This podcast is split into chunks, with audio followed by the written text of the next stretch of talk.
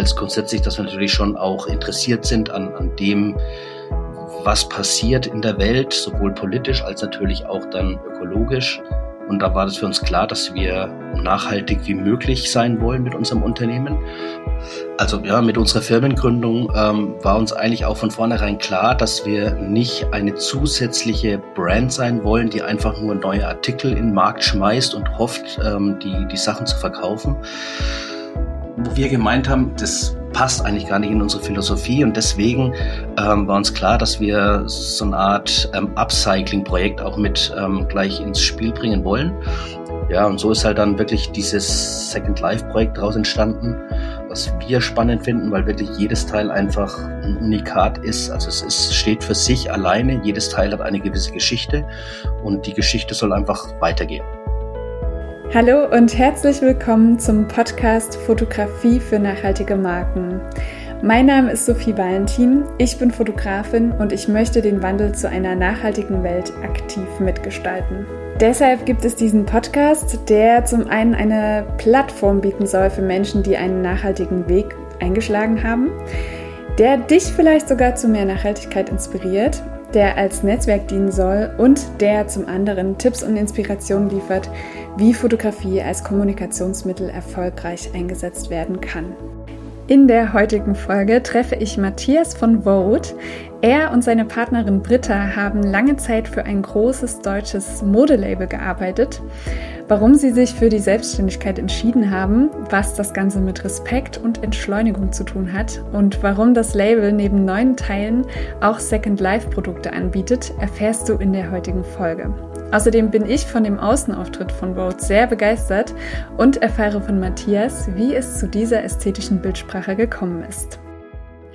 Ja, dann freue ich mich ganz sehr, ähm, dass du heute da bist, lieber Matthias. Schön, dass du dir die Zeit nimmst. Ich sage herzlich willkommen und freue mich jetzt ganz sehr auf das Gespräch, weil ich euch auch schon eine Weile verfolge und ja, würde sagen, stell dich einmal kurz vor, wer bist du und was machst du? Ja, also vielen Dank erstmal für die Einladung natürlich. Für mich das erste Mal in so einem Podcast. Ähm, ich bin Matthias, einer der Gründer von Vote. Ähm, Britta ist meine Partnerin, also sowohl privat als auch beruflich. Ähm, äh, hatte dann heute an mich mal delegiert, ähm, dass ich mal in die erste Reihe darf zum Podcast aufnehmen. Ähm, deswegen sehr spannend heute. Ja, wie ist es so? Ich falle jetzt gleich mal direkt rein. Wie ist das so, mit der Partnerin zusammen ein Unternehmen zu haben und gleichzeitig auch ein Privatleben? Oh, fürchterlich, ganz schlimm. ich leide. Nee, Spaß. Wir haben da vorher schon sehr lange zusammengearbeitet im gleichen Unternehmen. Da konnten wir uns immer noch aus dem Weg gehen, weil ähm, zwei unterschiedliche Abteilungen. Ähm, jetzt ist es ein bisschen anders. Jetzt haben wir hier gemeinsam Büro. Wir sind nur ein Raum auseinander getrennt.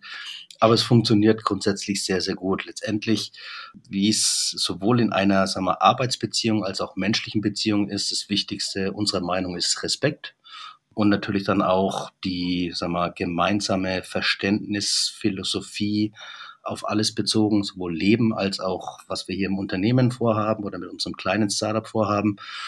Und dann findet man auch den Weg, dass es sowohl beruflich als auch privat funktioniert. Ja, das klingt sehr schön. Respekt ist ein sehr schönes ähm, Schlüsselwort, finde ich. Cool. Ja, lass uns gern mal ein ähm, bisschen reingehen in die Geschichte. Wie kam es zur Gründung von Vote? Also, ja, du, wir hatten Langeweile, wussten nicht, was wir tun sollen, aber gesagt, dann machen wir doch mal so ein kleines Modelabel auf. Also nicht ganz so einfach.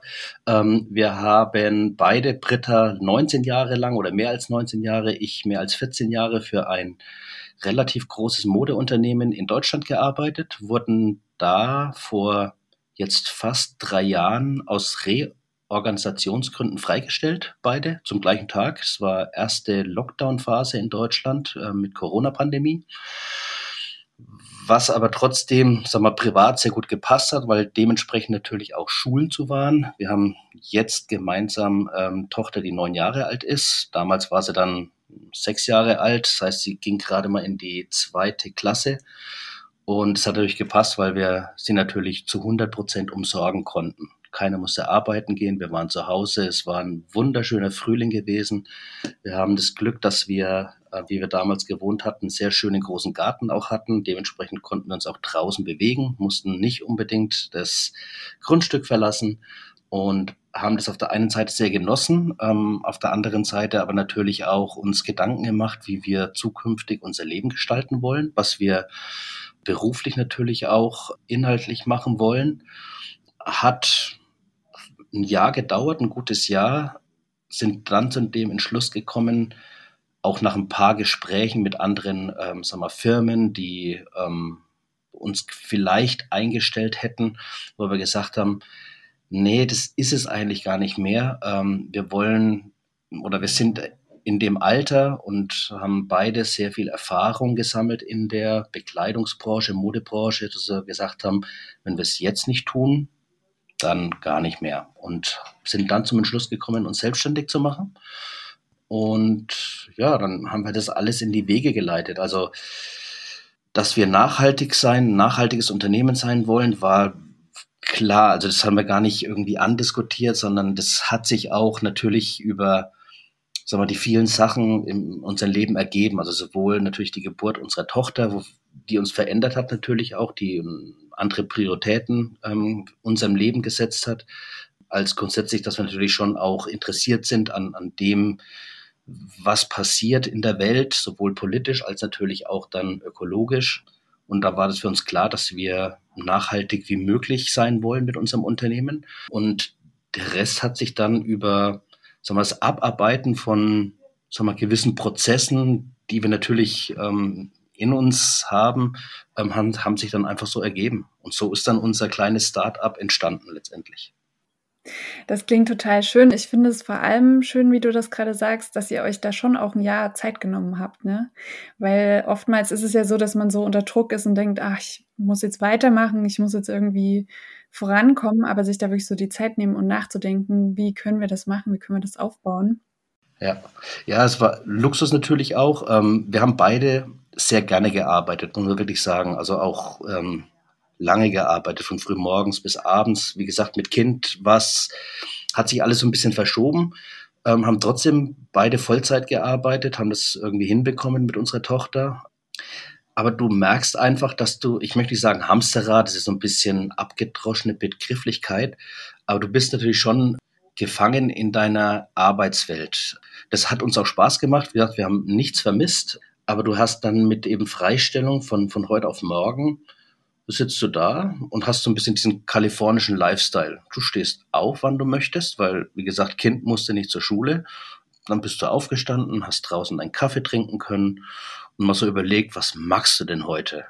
Und das kannten wir davor gar nicht, weil du bist einfach, ähm, ich bin noch ein Frühaufsteher, so halb fünf, fünf, dann bist du aufgestanden, du hast dann deine Sachen erledigt und dann irgendwann mal ähm, bist du Richtung Schule gefahren und dann Richtung Arbeitsplatz gefahren und dann bist du halt abends wieder nach Hause und hast deine mal, Sachen erledigt während des Tages.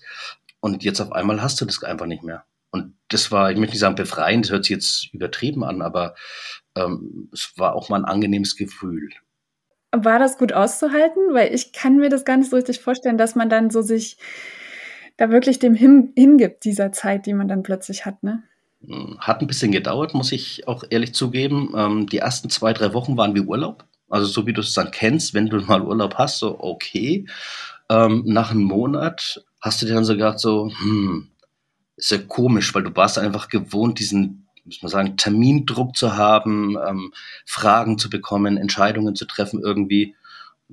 Die erste Frage war dann immer, wann trinkst du denn Kaffee und wann trinkst du deinen Cappuccino und ja, dann war es das irgendwie gewesen. Deswegen hat, wie gesagt, ein bisschen gedauert, aber trotzdem ähm, haben wir es sehr, sehr genossen, muss ich ehrlich zugeben. Also es war dann schon toll. Wie gesagt, ging einher natürlich aber auch mit einem wunderschönen Frühling, der dann nahtlos in einen etwas zu warmen Sommer, für mich ähm, zu warmen Sommer gegangen ist, aber es war halt trotzdem, das Wetter war toll gewesen einfach. Schön.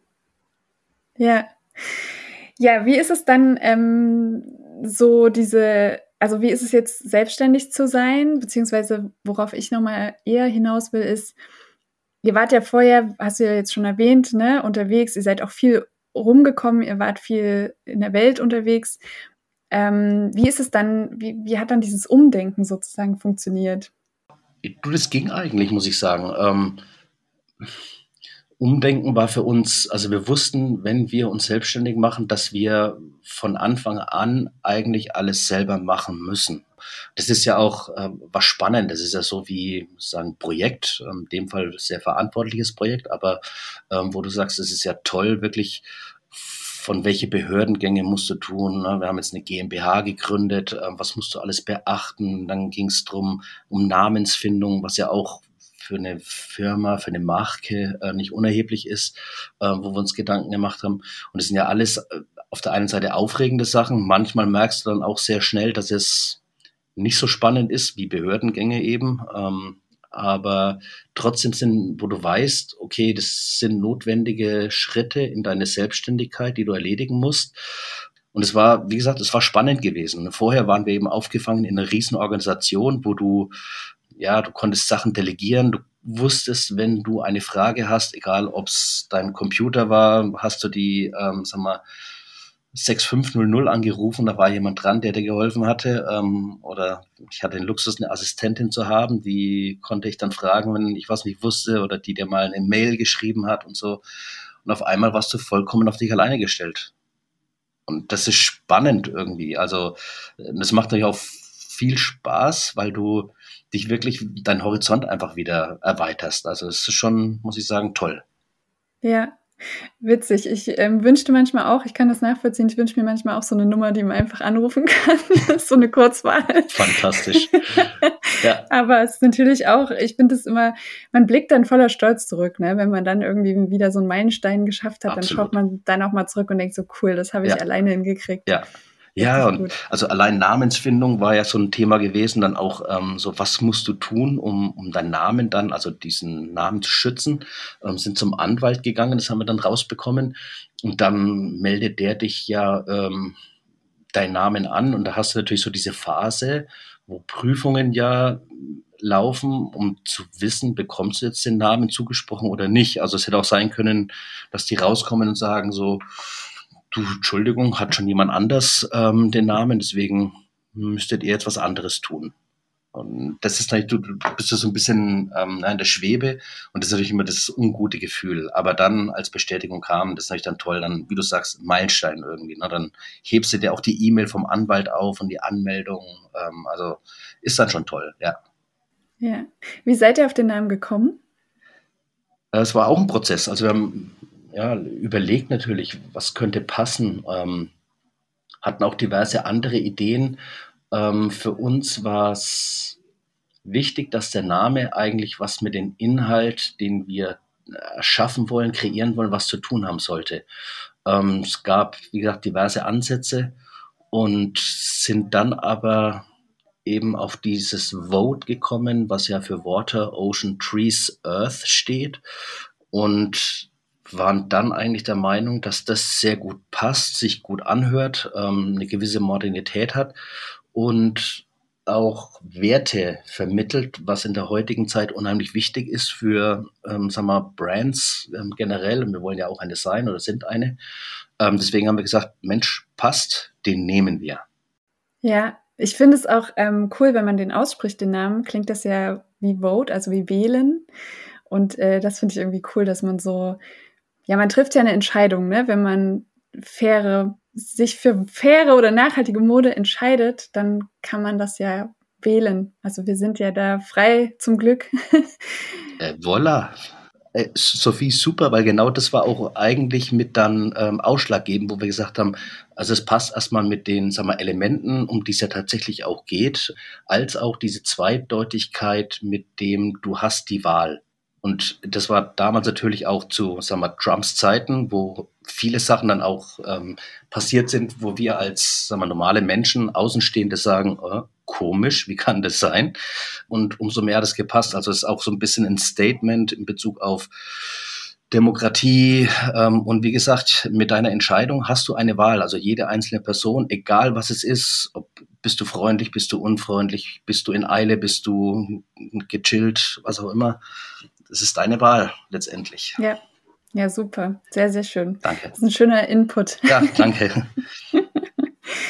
Ja, ähm, lass uns gerne nochmal über eure wunderschönen Produkte sprechen. Ihr ähm, habt neben den Fair Fashion Teilen auch ein Second Life Angebot. Das kann man auch total schön bei euch auf der Webseite sehen. Aber ja, wenn du möchtest, ähm, kannst du gerne nochmal über diese, also ihr habt euch jetzt erstmal auf Denim äh, fokussiert. Da gerne nochmal so ein bisschen erzählen, was es damit auf sich hat. Also ja, mit unserer Firmengründung ähm, war uns eigentlich auch von vornherein klar, dass wir nicht eine zusätzliche Brand sein wollen, die einfach nur neue Artikel in den Markt schmeißt und hofft, ähm, die, die Sachen zu verkaufen.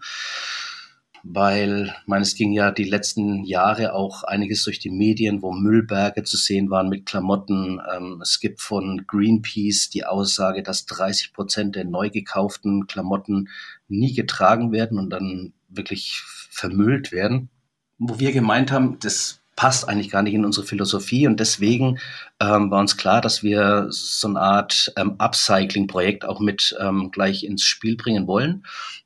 Denim war für uns ähm, aus mehreren Gründen eine, eine dankbare Produktgruppe, weil auf der einen Seite sind Jeans oder Denims in der heutigen Zeit allgegenwärtig. Ähm, also jeder hat Jeans normalerweise im Kleiderschrank.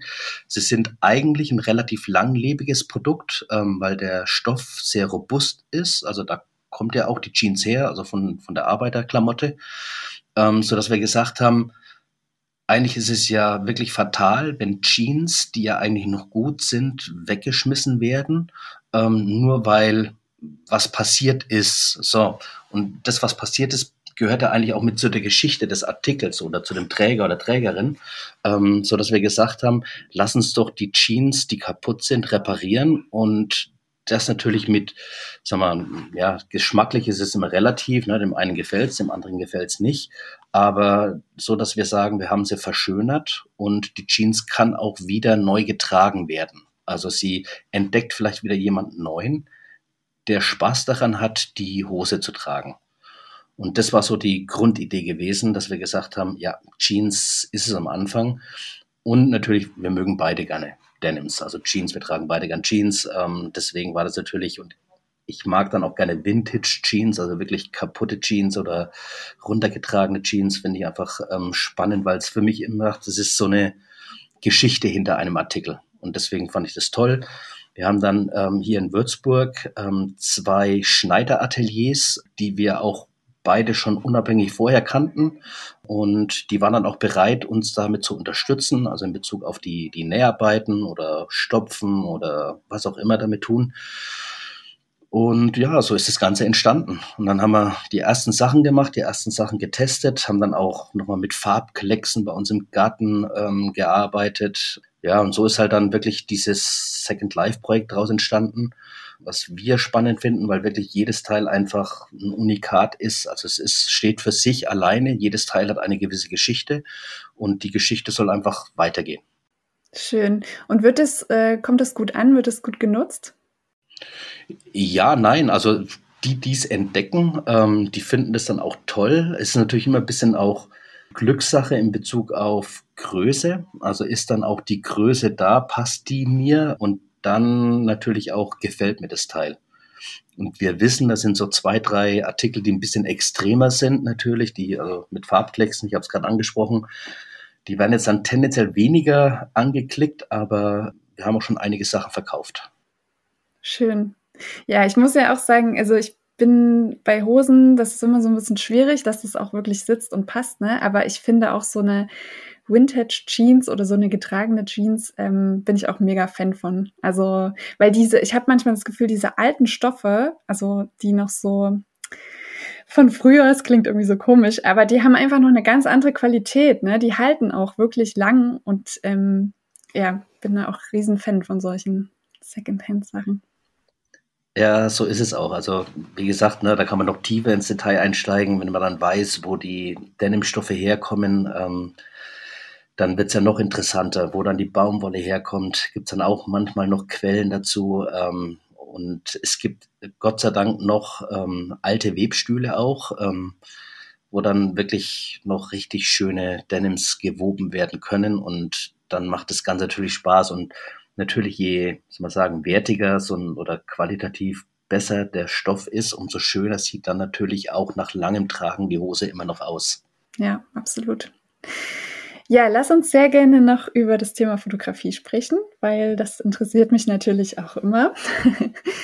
Ich finde, ähm, man sieht bei euch total, dass ihr das schon sehr lange macht. Also ich finde die, also allgemein die Bildsprache, ne, das ähm, wirkt sehr, sehr modisch oder ich sag mal, es wirkt sehr nach, sieht sehr nach Fashion aus und das ist also was ich so jetzt in den letzten Jahren mitbekommen habe, eher untypisch für nachhaltige und faire Labels. Also oftmals hat es ja noch diesen Öko, Öko-Schleier.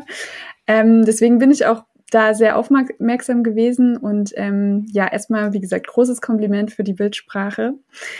Bin ich natürlich auch neugierig, wie es dazu gekommen ist oder wie ihr, ihr seid ja sicherlich auch mega vernetzt, was das betrifft, ja, wie ihr das sozusagen ähm, aufgebaut habt Mhm. Ja, muss ich ähm, wieder ein bisschen ausholen. Ähm, uns war wichtig, dass wir, oder Idee, Grundidee bei uns war, dass wir ein reines Online-Brand werden. Das heißt, über unseren eigenen Online-Shop unsere Artikel zu verkaufen. Dem Zuge war es uns aber auch wichtig, als erstes nicht auf der Homepage zu haben, nachhaltig, öko. Weil unserer Meinung, dass kein Kaufargument sein sollte, dass sich eine Kundin, ein Kunde für einen Artikel entscheidet, sondern das Wichtigste ist, dass jemand ein Teil mag, es sich bewusst kauft und dann auch gerne und lange trägt. Dementsprechend haben wir eben versucht, die Fotografie im Online-Shop so modern wie möglich und neutral wie möglich zu halten. So, jetzt kommt ein angesprochenes Netzwerk ähm, ins Spiel. Wir hatten wirklich das Riesenglück, also eigentlich muss ich ehrlich sagen, wir können für die tollen Bilder eigentlich gar nichts, außer dass wir die Artikel geliefert haben. Aber wir haben vor langer Zeit, also mindestens 15 Jahre her, Mikey Meyer kennenlernen dürfen. Damals war auch Mikey noch ein bisschen jünger gewesen, so wie Britta und ich auch noch mal ein paar Jahre jünger waren. Und wir haben uns sofort sehr gut verstanden, ähm, haben auch den Kontakt über die Jahre erhalten, haben uns in unregelmäßigen Abständen, wie es unsere beider Zeiten ähm, zuließ, getroffen, abends zum Essen verabredet und haben uns da wirklich ausgetauscht, was sehr angenehm ist, weil wer die, Chance hatte, mal Mike persönlich zu sprechen, das ist ein unheimlich angenehm positiver Mensch. Also bei dem scheint wirklich immer die Sonne. Also es ist, ich habe noch nie einen optimistischeren Menschen wie Mikey Meyer kennengelernt. Das ist ähm, also ganz toll. Wir hatten dann in unserer Gründungsphase ähm, Mike dann mal bei uns zu Hause, haben eben uns auch wieder ausgetauscht, was wir so vorhaben, was er so vorhat und haben uns eben dann mit ihm auch über unsere Selbstständigkeit unterhalten und über das, was wir tun wollen. Und der fand es super. Der hat gesagt, ich unterstütze euch und lass uns mal ein Shooting planen. Und das war natürlich, also wir hätten erhofft, dass er uns ein paar Tipps gibt, ob er vielleicht einen Fotografen kennt oder vielleicht ein Assistent von ihm mal Bilder für uns mitmachen könnte. Aber er hat es dann gleich angeboten und die Chance haben wir ergriffen. Ähm, wir haben das Shooting hier bei uns innerhalb von zwei Tagen durchgezogen, gleich um die Ecke und haben da so ein kleines ähm, Set aufgebaut. Mikey kam persönlich am Montagnachmittag um 14 Uhr und ich habe ihm beim Ausladen mitgeholfen. Er hat die Anweisungen gegeben. Dann haben wir das Set, wie gesagt, nachmittags aufgebaut und am nächsten Tag morgens ging's los. Und wir hatten innerhalb von zwei Tagen die, ganzen Bilder machen können oder Mikey besser. Und dann, wie gesagt, hatten wir das Riesenglück, dass Mike dahinter stand auch. Und ähm, die Models und so, habt ihr das organisiert oder kam das auch von ihm? Wir haben das zusammen gemacht, genau. Mike hat eben, ja, Mike hat, ähm, wie gesagt, angeboten, gewisse Sachen so in die Vorleistung zu gehen, also ähm, Agenturen eben anzuschreiben und, und dann eben halt ähm, uns bezahlbare Models dann auch, ähm, oder für uns war es dann wichtig, dass wir, hängt auch wieder mit dem gesamten nachhaltigen Aspekt zusammen, dass die Models nicht aus Los Angeles einfliegen müssen, um dann für zwei Tage in Würzburg zu sein ähm, und danach wieder ins Flugzeug zu steigen und wieder nach Los Angeles zurückzufliegen. Deswegen haben wir versucht, auch ähm, Models zu bekommen, die hier in der Nähe sind, Das war dann auch nochmal so ein bisschen, also ich meine, du kennst es ja dann wahrscheinlich vom Shooting, aber Montag um 17 Uhr, als Mike und ich aufgebaut hatten, wir hatten uns eigentlich für ein Männermodel, das aus Nürnberg kommen sollte, entschieden. Da kam dann die Absage, dass er leider krank ist. Und eigentlich am nächsten Tag hätten wir shooten sollen. Dann mussten wir eben nochmal kurzfristig uns umentscheiden und haben tatsächlich auch nochmal einen der beiden Models dann, also die bei uns im Onlineshop zu sehen sind, wirklich kurzfristig bekommen. Den haben wir um 18.30 Uhr haben wir ihn letztendlich gebucht, eingeloggt. Und tatsächlich stand er am nächsten Morgen um 7 Uhr bei uns auf der Matte, war gut gelaunt und hat performt. Also sagenhaft, ja. Ja, richtig toll. Also ich muss auch sagen, was mir so an den Bildern gefällt, dass sie für, also dafür, dass es ein Online-Shop ist, sind die Bilder so nahbar und so menschlich. Gleichzeitig aber, wie ich schon gesagt habe, sehr, sieht sehr nach Fashion aus und die Produkte kommen halt total also trotzdem zur Geltung, ne? Und das ist so, das ist so schwierig, das zu vereinbaren. So dieses, wir zeigen das Produkt und gleichzeitig spricht es aber auch emotional an, ne? Also, oder diese Ästhetik, ne? Das, das trifft halt die Menschen, die es erreichen soll. Also, ja, großes Lob. ja, vielen Dank. Also, ja, das ist echt, wir haben uns auch gefreut. Also, das ist, es ist dann wirklich so, wenn man daneben steht und klar, ich war auch, ähm, Britta und ich, wir waren beide auch oft bei Shootings mit dabei gewesen schon ähm, in der Vergangenheit. Aber natürlich, wenn es dann um deine Outfits geht, ist es dann, bist du emotional noch ganz anders ähm, dabei. Ähm, und es ist dann erstmal natürlich auch toll zu sehen, wie Mike am Set dann arbeitet und wie er auch mit, mit Models umgeht und was auch so seine Philosophie ist. Also ähm, wir haben vorher natürlich so, sag mal, eine gewisse Stilistik ähm, durchgesprochen, dass wir uns da auch einig waren. Mike hat ähm, Vorschläge bezüglich Lichtstimmung, Wärme und so weiter ähm, gemacht.